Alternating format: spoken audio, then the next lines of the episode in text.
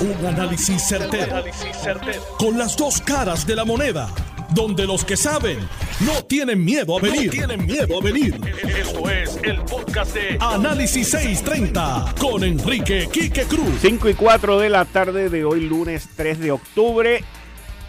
Bueno, yo me pregunto si ya en el Senado, allá José Luis Dalmau y Tatito Hernández ya están planificando designar los fondos necesarios para poner la estatua de Biden allí en el Paseo de los Presidentes frente al Capitolio. Nada, una pregunta solamente por mi conocimiento propio, averiguado yo, pero nada, eh, sería lo correcto, porque ahí están todos los que han visitado Puerto Rico. En línea telefónica, el presidente del Partido Republicano en Puerto Rico, el licenciado Ángel Cintrón. Buenas tardes, licenciado, bienvenido a Análisis 630, muchas gracias.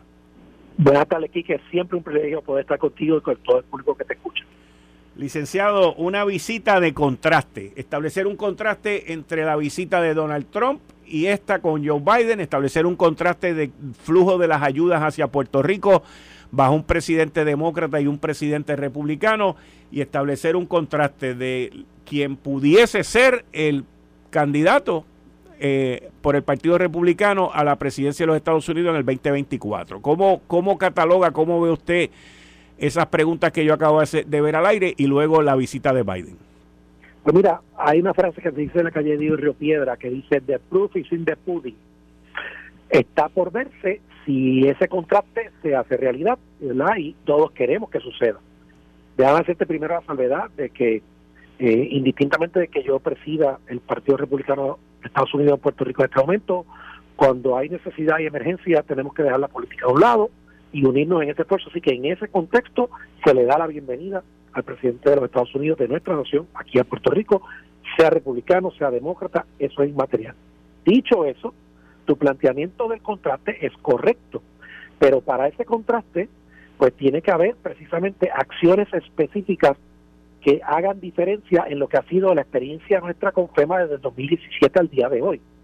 Eh, primero, por ejemplo, cuál va a ser el porciento finalmente de pareo eh, entre FEMA y el gobierno estatal, si va a ser 90-10, 80-20. Segundo, más importante que lo primero, si van a permitir, eh, a diferencia de lo que es usual, que el Estado pone la totalidad del valor de la reparación y FEMA reembolsa al Estado eh, la parte que puso y que le corresponde. Puerto Rico está en quiebra, Puerto Rico no cuenta con ese cash flow para poner el dinero adelante y eso ha sido en gran medida uno de los grandes impedimentos para que mucha obra pública se pueda dar ¿verdad? Así que son retos que ahora el presidente Biden tiene ante sí. Más allá de la emergencia, está también el contraste de los fondos de Medicaid que no se acaban de, formalizar y, por decirlo así en, idioma español, estandarizar. Y es una situación crítica cada cierto tiempo que tenemos al frente, son los fondos para la reforma de salud. La petición de mil millones de dólares al programa NAP, que es de asistencia económica para las personas de escasos recursos, eso es fundamental que se está solicitando, todavía no está concretizado. Así que hay muchas peticiones en la mesa, hay muchas ofertas en la mesa, hay que esperar a ver si se hacen realidad, porque el contraste no puede ser meramente en, en la oferta o en la solicitud, tiene que estar en que en que en el concreto, en que realmente sucedan este, esos cambios distintos a como ha corrido hasta hoy los programas federales y FEMA en Puerto Rico desde el 17 para acá. El 90-10 tiene que ser legislado. El 90-10 no tiene que ser legislado. Puede ser legislado, pero no tiene que ser legislado. Lo que lo que es más importante que eso es el, el, el, cash advance, el que FEMA ponga el dinero para la obra sin, sin hacerlo a base de reembolso. Ese es el reto más grande que tiene Puerto Rico aquí, que además de que, de que tenemos un problema serio para generar los PW, porque no tenemos el expertise a nivel del gobierno de Puerto Rico y de los municipios internos, se tiene que recurrir al sector, privado para que ayude. y Porque hasta que tú no generas un PW bien hecho, tú no vas a entrar en fila para tener eventualmente el dinero asignado para tu obra. Explícale, explícale, Ángel, explícale primero a la gente lo que es un PW. Sí, gracias, Kike. Mira, esto es de la siguiente manera. Vino el huracán María. Vamos a pensar en un puente. Se dañó el puente, un puente mutuado, que eso pasó. Este, pues cuando eso sucede, en ese caso, el doctor de carretera la doña ese puente, tiene que ir allí y hacer una evaluación, una inspección de lo que de los daños, documentar la inspección y darle valor, estimar la reparación de ese daño y hay dos formas de hacerlo. Está la estimación de reparar el puente para devolverlo al estado que estaba antes del huracán, o está la estimación de rehacer el puente nuevo, lo que se llama industrial grade, para que resista futuros futuros daños. Y FEMA a veces te autoriza uno o te autoriza el otro. Entonces, después que tú recopilas esa información y la colocas en el sistema electrónico de FEMA como ellos la piden, tienes que hacer las narrativas correspondientes, llenar ese formulario de PW que es como la solicitud del dinero para esa obra específica. Cada obra, el puente, la cancha, la carretera, el edificio tal, más cual, cada una de esas cosas lleva un PW. Los aires acondicionados del centro médico en el universitario, eso lleva un PW. Así cada una de esas cosas. Son miles de transacciones que se generan requiriendo el dinero para FEMA. Después que tú haces eso y cumple con ese requisito, entonces Cortés lo evalúa.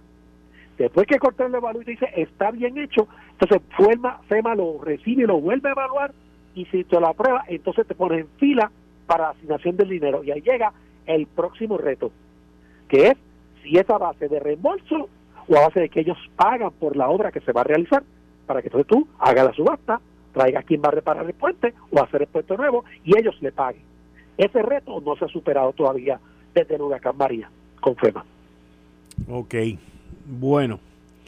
Vamos a ver entonces en qué termina esto, porque también como tú mencionas, este Biden decidió hacer por manera, por vía legislativa lo de los fondos Medicaid, cuando él pudo haberlo hecho de otra manera y no lo hizo.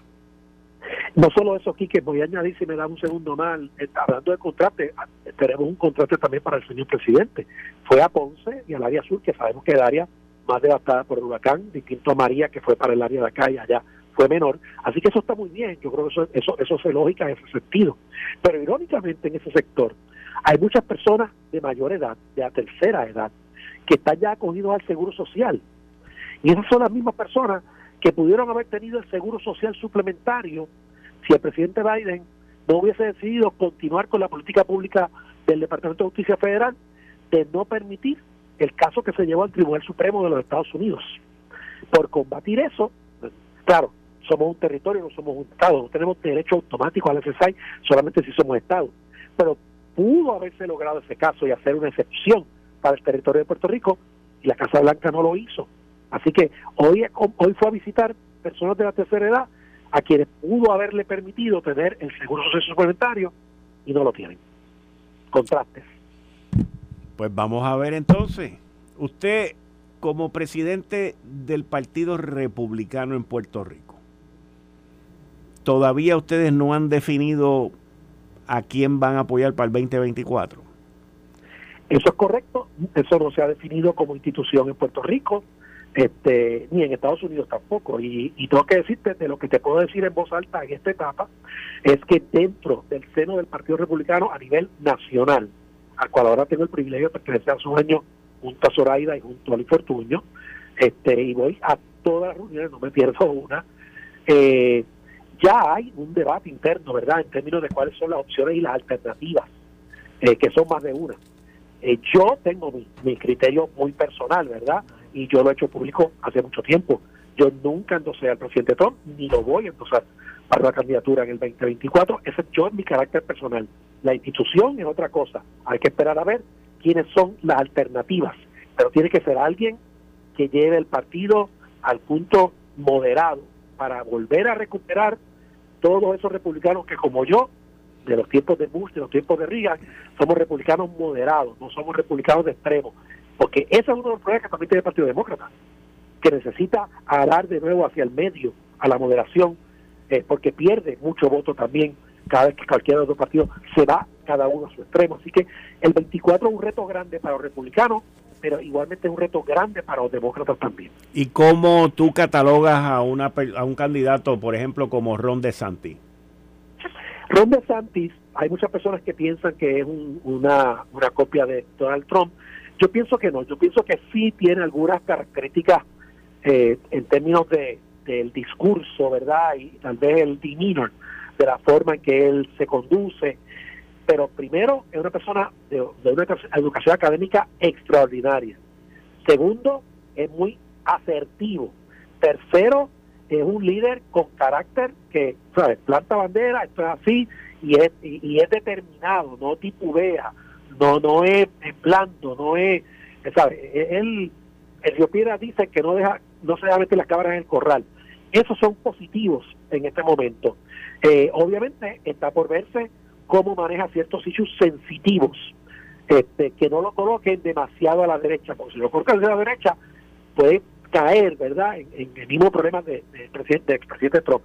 Pero si se mantiene un poco más moderado en ciertos temas a nivel nacional, podría ser una alternativa, como lo puede ser también Mike Pence, el vicepresidente, que también me consta que está eh, echando la mirada a ese proceso, y podría haber uno o dos más. Muy bien. Ángel, muchas gracias. Un privilegio siempre para mí. Un abrazo para ustedes. Igualmente, ustedes escucharon al presidente del Partido Republicano en Puerto Rico, el licenciado Ángel Cintrón. ¿Tengo ya a Tatito en línea? Rafael Tatito Hernández estuvo hoy dentro de las personas que estaban allí recibiendo al presidente Joe Biden, quien ya está prácticamente montado en el avión y listo para despegar, pero el presidente Biden de una manera muy coloquial, saludó y conversó con muchos de los miembros del equipo de trabajo del gobernador Pedro Pierluisi. Alex, buenas tardes. Buenas tardes, Quique.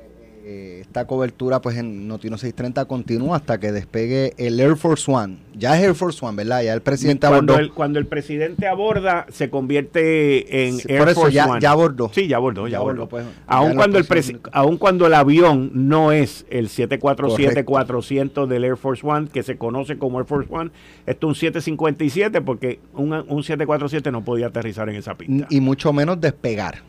Porque esa es la peor parte. Necesita mucha más pista para, para levantar. Ellos vinieron en el avión correcto. Ahora, el despliegue de seguridad, inclusive yo estaba viendo ahora mismo las imágenes en la, en la televisión y se podía ver lo que yo les había mencionado a ustedes al inicio del programa, el despliegue de seguridad en los techos, los francotiradores, los observadores, todos los movimientos en, en, términos del despliegue de la seguridad para el presidente Biden. Ya, comenzó a desplegarse el, avión, se está moviendo en movimiento en el aeropuerto Mercedita de Ponce y sigue los próximos minutos ya eh, se alineará en, en, la pista para hacer el despegue. Eh, este avión aterrizó de norte a sur, ¿verdad? Me parece haber visto que fue de norte a sur, o sea, sobrevuela las montañas y, y aterrizó eh, mirando hacia, hacia el mar.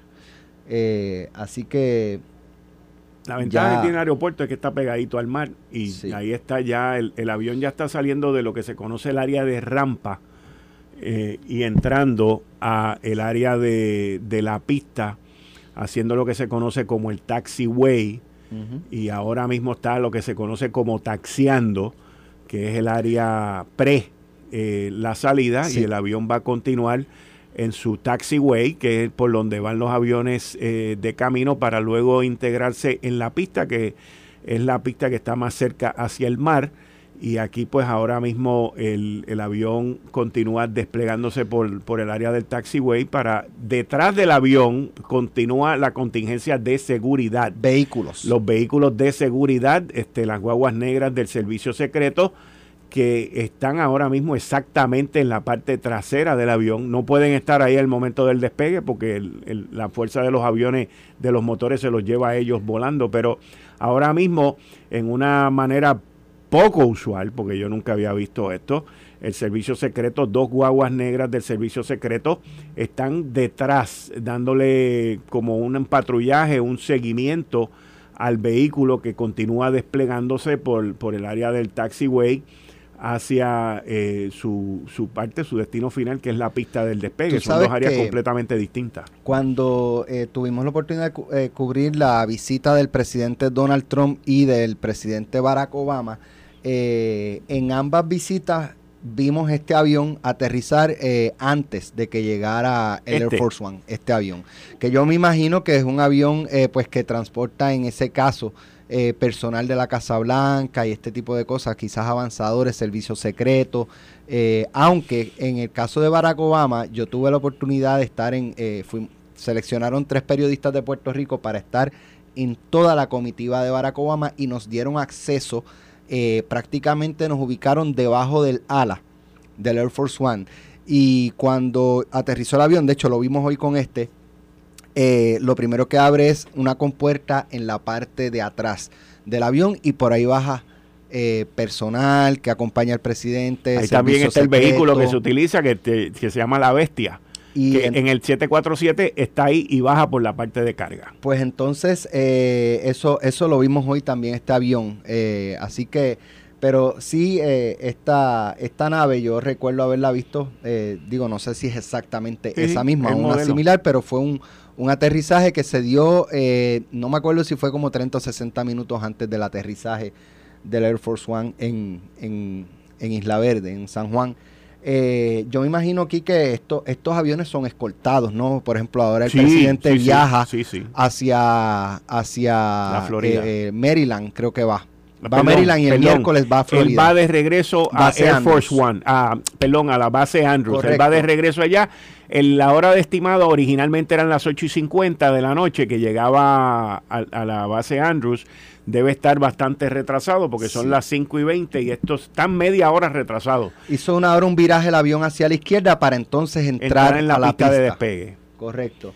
Eh, y, entonces estos aviones, yo imagino que ¿verdad? Eso, esa escolta quizás aterriza en base Muñiz, eh, en lo que pues el presidente culmina la visita y, una vez está el presidente eh, por despegar, pues ya ellos deben de estar en el aire esperando que el Air Force One despegue para entonces en ruta hacia la base Andrews en Maryland eh, unirse al, avión presidencial y entonces darle, darle escolta. Eso es así. Ya se acomodó en la pista aquí que está el avión, el avión ya, ya inició su despegue. O sea, el, piloto viró a mano izquierda y arrancó por ahí mismo. No se paró, no se detuvo para nada. Y en estos instantes el avión ya está en la pista, este, tomando fuerza para su despegue. Y está... Acaba de despegar, Kike, el, el avión presidencial, el Air Force One, en estos momentos despegando, ya, está en el aire en el aeropuerto Mercedita de Ponce. Así que, ¿qué tú esperas, Quique? Aparte de los 60 millones que anunció el presidente, que eso es para, eso no da, ¿verdad?, para mucho, pero eh, ciertamente vendrán otras ayudas por ahí porque los estimados de daño superan por mucho esa cantidad de millones de dólares. Estaban hablando hoy ya de miles de millones de dólares eh, aquí el problema más grande de todo esto es, eh, es cómo ese dinero se pone a fluir. Correcto. Que, ha sido la estrategia del Partido Popular Democrático, específicamente hoy, con, con, los ataques de la oposición hacia el gobernador Pedro Pierluisi, de que ahora no es el problema, no es un issue de dinero, sino es un issue de cómo el dinero se pone a correr y se pone a trabajar cómo el presidente Biden, yo eh, creía que iba a anunciar a alguien que se iba a reportar a él y que iba a observar todo esto, eso no ocurrió. Eh, cómo esto se va a terminar en una situación desde la palabra, como decimos nosotros aquí, del dicho al hecho, para que no haya un gran trecho, pues cómo va a terminar eso, honestamente no te sé otra, Otra cosa, eh, hace unos días el presidente también había anunciado que iban a asumir el costo de la cantidad de dinero que invierta el gobierno de Puerto Rico en recuperación por 30 días, pero que realmente tú puedes, este, no sé, gastar en 30 días o, para reclamarle posteriormente al gobierno federal, con todo lo burocrático que son los procesos del gobierno eh, para unas inversiones multimillonarias. Yo me imagino que él cuando hizo el anuncio del, del 100%, tú le tienes que poner a ese tipo de, gasto, le tienes que poner un principio y un fin. ¿Por qué? Porque no lo puedes dejar al libre albedrío porque te va a impactar el presupuesto. Ellos acaban ahora, hace poco, la legislatura federal acaba de aprobar hace poco una extensión al presupuesto para que el gobierno no cierre.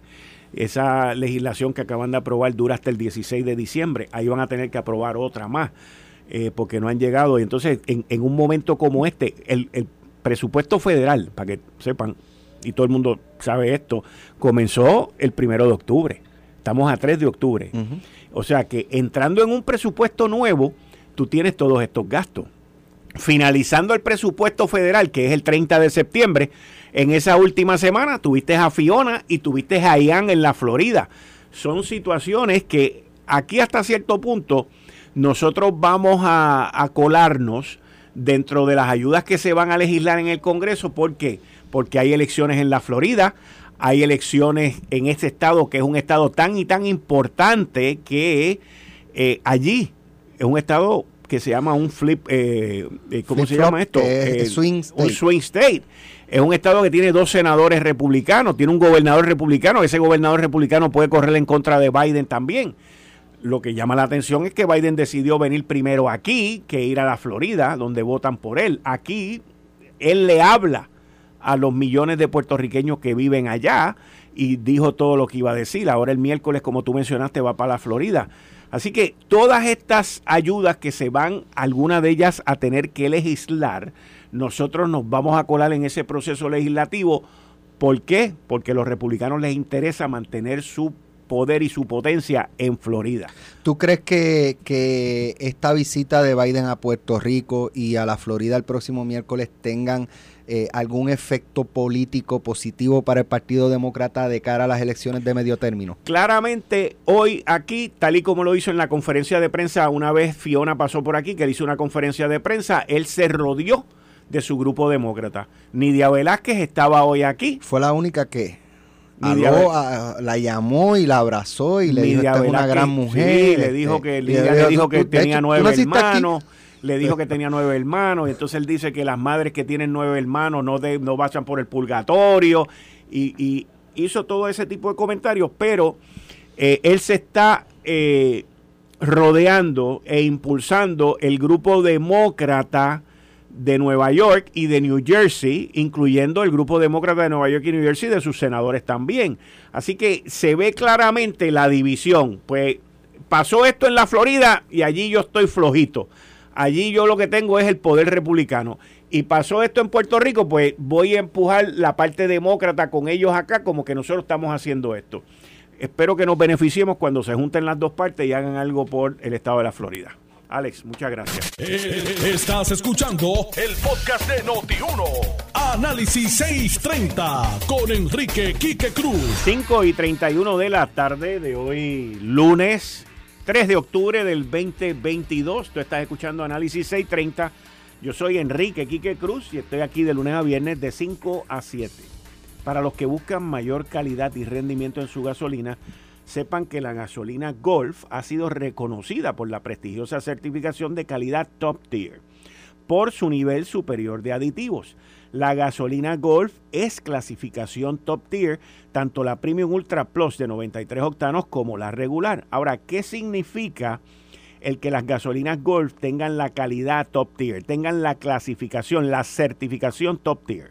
Pues mire, eso significa que las gasolinas Golf tienen poderosos aditivos para mantener tu motor limpio y en óptimas condiciones.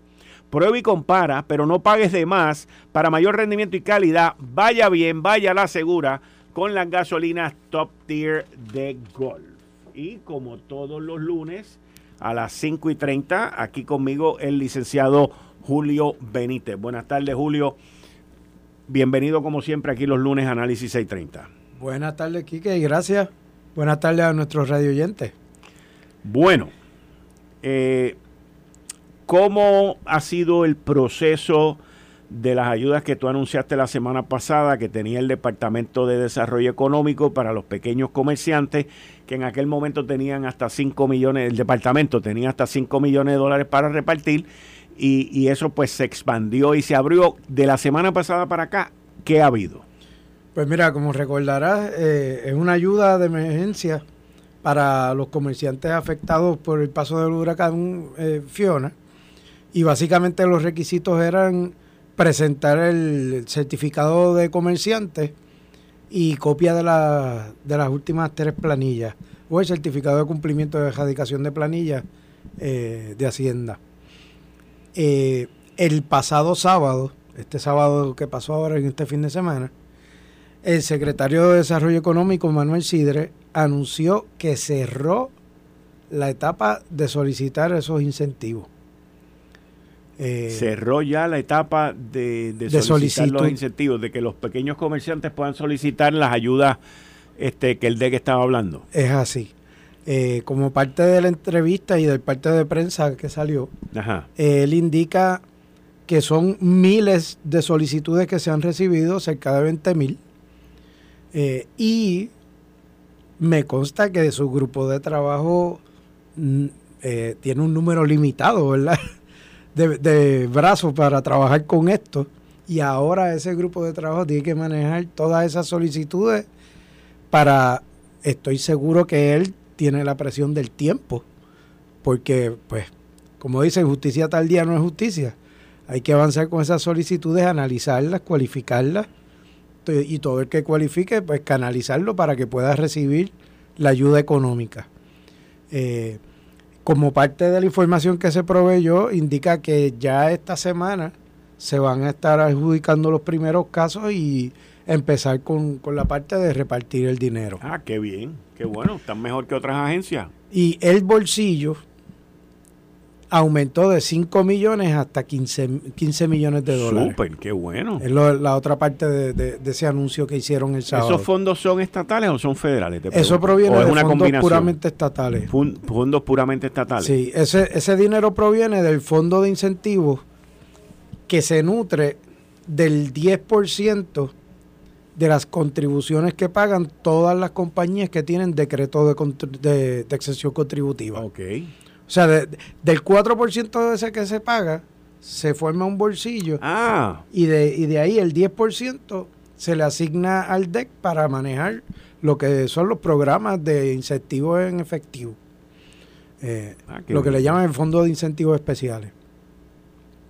Así que, pues ahí hay una coordinación entre Hacienda y el DEC, donde Hacienda le tiene que pasar ese dinero por ley. Eh, son disposiciones que están en la ley 60 de, del 2019, eh, que establece la creación de ese fondo y la forma en que se va a nutrir anualmente del dinero que proviene de esas contribuciones. Ok. Eh, y pues esa coordinación se tiene que dar entre, entre ambos jefes de agencia para que eventualmente el dinero pueda llegar a, donde tiene que llegar, que, es a la mano de, de los que lo necesitan en este momento. Bueno, Pareja es bueno repartiendo, así que no debe tener problema con eso. No, la verdad, o sea, tú le das la instrucción y le das las aprobaciones y el tipo sacando chavo es, de los más duros que hay aquí. De los más duros que hay aquí. Pues ahora el equipo del DEC tiene, tiene el reto, ¿verdad?, de manejar todos esos miles de solicitudes que recibieron para poder hacer llegar la ayuda a, tiempo a, los comerciantes. La, la, diferencia más grande con, con este programa es que es para todos los comerciantes pequeños, no importa si son manufactureros o no. O sea, aquí es cualquiera que esté dentro del comercio y, cualifique cumpliendo con los requisitos fiscales. Eh, y por eso es que son miles, son muchas las solicitudes. Bueno, esperemos que el, ahora viene la parte del proceso y, la parte más eh, importante, que estoy seguro que el secretario de Desarrollo Económico, Manuel Sidre, lo sabe, es la responsabilidad que ahora recae para aprobar y para repartir. Es así. Porque el, anuncio y el que la gente llame, tú hablas de más de 20 mil solicitudes, este, y lamentablemente las buenas intenciones eh, del, secretario de Desarrollo Económico, cuando digo lamentablemente las buenas intenciones, porque de esas 20 mil va a haber gente que no va a cualificar. Siempre hay un factor. Y que no van a entender que no cualificaron, porque cada cual pues tiene su, su caso muy particular y ahí es donde empezarán entonces los rebotes también de, lo que ocurra con eso. Pero eso es parte de este aquí y, y, de, y de nuestra idiosincrasia también, lamentablemente. Pero es la verdad, es la verdad. O sea, son cosas que eh, se tratan de hacer y ocurren ahí más adelante. Bueno, eh. te pregunto, porque trajeron a mi atención un video, una entrevista que se llevó a cabo eh, con alguien de Invest Puerto Rico eh, en donde estas personas pues dicen que Puerto Rico está perdiendo oportunidad en manufactura porque no tiene edificios listos para eso. El secretario contestó y dijo que eso no era así, pero a mí me gustaría que en el contexto, tú que estuviste a cargo de Pritco, tú en una ocasión me trajiste la persona que estaba a cargo de Invest Puerto Rico aquí. También estuvo Y él estuvo aquí, con nosotros en el programa, pero para refrescarle la memoria a la gente que es Invest Puerto Rico y cuál es la verdadera situación de estos edificios y de, y, de esta situación que, se dice ahí. Sí, Invest Puerto Rico es un mecanismo que fue creado por ley eh, en, el, en el año 2017 eh, con el propósito de que una entidad que no fuera puramente de gobierno tuviera a cargo el mercadeo de Puerto Rico como destino para hacer negocio. un brazo de, mercadeo. Ok. Eh, pero al no estar atado al a los cambios administrativos, pues puede tener una continuidad en la estrategia, que es lo que se persigue, que haya consistencia en esa estrategia y va a estar a cargo de esta entidad que se llama Invest Puerto Rico. Eh, pues una persona que entrevistaron, eh, eh, fue una entrevista que salió el 16 de septiembre en el periódico El Vocero. Y este funcionario que, trabaja en Invest está hablando de que Puerto Rico está perdiendo oportunidades de que vengan manufactureras porque la data de los sites o de las localidades no está completa, no está a la mano y que no tenemos eh, oferta de edificios disponibles para que se puedan instalar de inmediato eh, las manufactureras. La realidad es que eso no funciona así.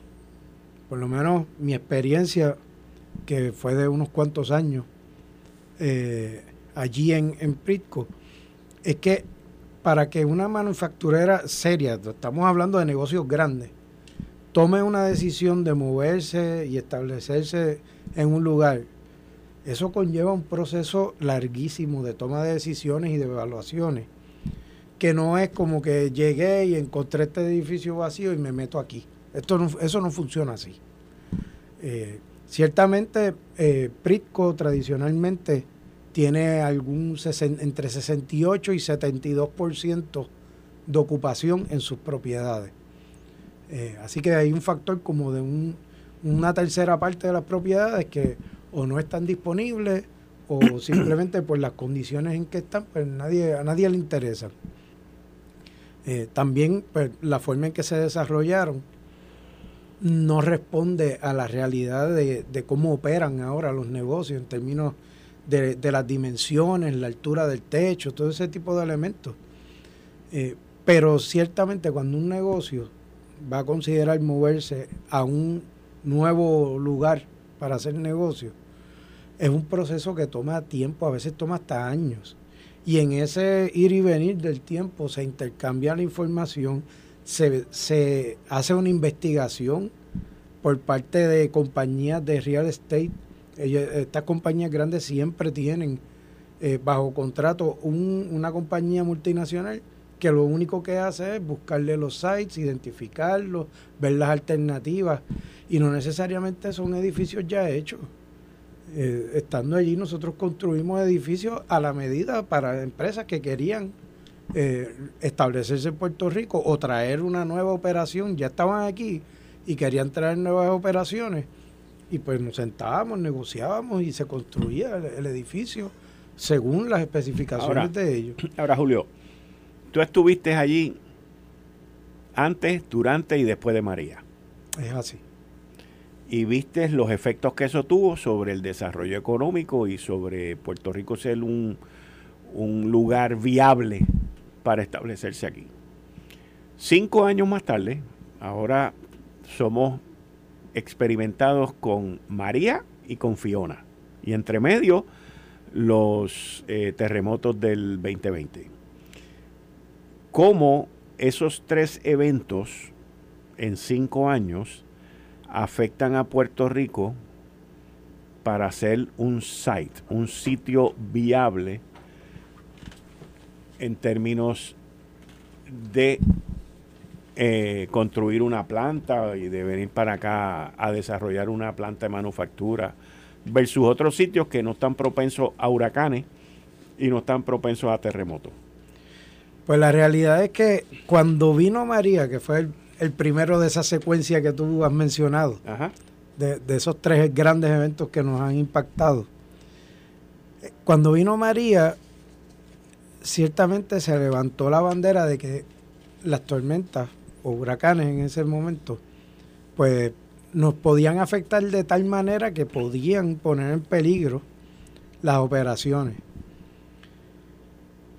de inmediato esa fue la, la visión que hubo generalizada.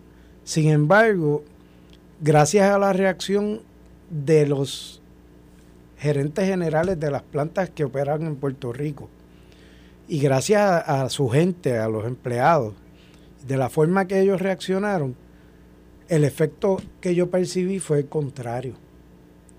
¿Por qué? Porque pudieron demostrar que en pocos días tuvieron la capacidad de levantar la operación y de que se afectara lo menos posible. Ok, es un buen punto. Eh, y, de hecho, en los meses posteriores a eso, empezaron a traer a los gerentes generales de otras plantas hermanas que estaban alrededor del mundo para que vieran cómo funcionó el plan de continuidad de negocios de, de los que están establecidos en Puerto Rico. Ok. Y hay, una compañía aeroespacial que está localizada en el sur de, Puerto Rico. Sí, sí. Hicieron, hicieron la asamblea anual de donde reúnen a todos los, los jefes que tiene esa compañía alrededor del mundo.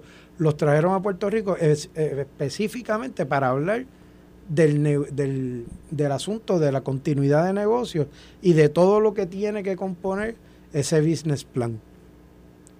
Así que a nivel de, las operaciones existentes, yo entiendo que lo que hizo fue reforzar la posición de Puerto Rico como un lugar que, bien lo dice la palabra, un lugar donde hay mucha resiliencia en las operaciones y que tenían la capacidad de, enfrentar este tipo de, fenómenos. Luego vinieron los, los terremotos y fue otra prueba, porque una de las cosas que nosotros hablábamos generalizadamente, ¿verdad? Cuando estábamos tratando de atraer inversión, era que aquí no se daba el fenómeno, el fenómeno de los terremotos. Ok. Sin embargo, llegaron los terremotos y ya eso trajo otro asterisco más en la evaluación de Puerto Rico como lugar para hacer negocio. Eh, y de nuevo, vinieron nuestros empleados, nuestros gerentes generales y tomaron la ofensiva y gracias a Dios pues no, se perdieron operaciones. La única que sabemos que se afectó ante esos dos fenómenos naturales fue la de Pepsi Cola en, Sidra que cerró. Y eso es un hecho innegable. Eh, eh, nadie puede decir que no fue a causa de, del paso de María. Eh, y sabemos que, que lo más que lo afectó fue la falta de energía eléctrica. Lo de la Pepsi. Sí. Yo, yo, fíjate, yo entiendo que esas son decisiones que se toman a nivel de lo que uno conoce como headquarters, que son las oficinas principales. En muchas ocasiones no tiene nada que ver con lo que está ocurriendo aquí.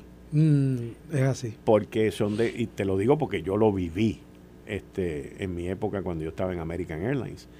Y, son situaciones que, pues mira, hay veces que tú estás de moda y hay veces que tú eres el patito feo. Eso es, eso no hay quien lo despinte.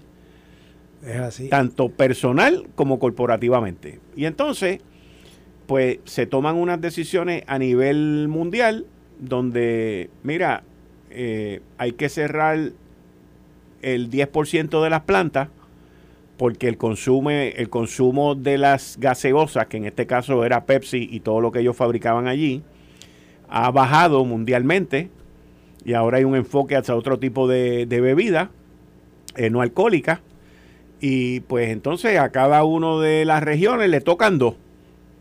Y al que le toca la región de Puerto Rico, el Caribe o Centroamérica o como quiera estén divididos esa gente, pues si el tipo no tiene mucha pasión por Puerto Rico, dice, pues mira, ¿sabes qué? La que se va a ir es la, de Puerto Rico. Yo te garantizo a ti que si el tipo tuviera pasión por Puerto Rico, fuera puertorriqueño u otro tipo de influencia, el tipo decía, no, Puerto Rico no va a ver quién me lo toque. Pero son cosas que pasan que al final tienen que ver con el ser humano que va a decir, pues se va a Puerto Rico, Costa Rica o no sé quién. Cuando tú pones a comparar a Puerto Rico con otros países en Latinoamérica, de habla hispana, los costos de hacer negocio aquí son mucho más grandes. Sí, afectan y, como estos son decisiones de dólares y centavos. Y son exacto. y, y con esos costos, pues tú decides lo que tú vas a hacer aquí. En el campo de, los eh, dispositivos médicos y de los de los productos de farma. Ahí es distinto. Ahí, es distinto y también hay, hay una particularidad y es que como Puerto Rico lleva tantos años en ese mercado, tenemos muchos empleados que han ido escalando a nivel corporativo y ya no están ni siquiera en Puerto Rico. Están en lo que tú mencionaste ahorita, en las oficinas centrales de estas compañías. Y desde allá ellos ayudan a que las operaciones de Puerto Rico tengan sus oportunidades, ¿verdad? Eh, y eso es algo bien importante, porque a fin de cuentas la planta que está en México compite con la de aquí y se tratan de quitar los proyectos unos a otros. Exacto, así mismo es, porque son, son bajo divisiones distintas y gerencia distinta. Tengo a Rafael Tatito Hernández en línea. Presidente, buenas tardes, bienvenido a Análisis 630, muchas gracias. Saludos, Quique, saludos a todo Puerto Rico. Oye, tengo que ir a una pausa comercial. ¿Tú podrías esperar un momentito? Dale. Ahora, antes de que me vaya para la pausa, ¿es verdad que tú le dijiste, señor presidente, yo fui su campaign manager aquí en Puerto Rico? Yo soy su campaign manager en Puerto Rico, ¿es verdad? Yo le dije, señor presidente, yo soy el presidente de la Cámara, Rafael Tatito Hernández, y su campaign manager de su campaña en Puerto Rico. Ok, déjalo ahí.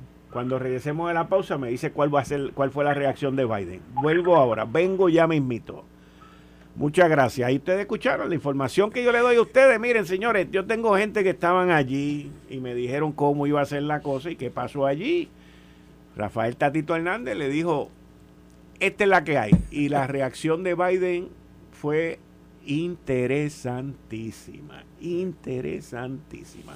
Julio, muchas gracias. Muy buenas tardes y continuaremos con el tema de los edificios industriales en, nuestro próximo programa. Esto fue el, podcast de Notiuno. Análisis 630 con Enrique Quique Cruz. Dale play a tu podcast favorito a través de Apple Podcasts, Spotify, Google Podcasts, Stitcher y notiuno.com.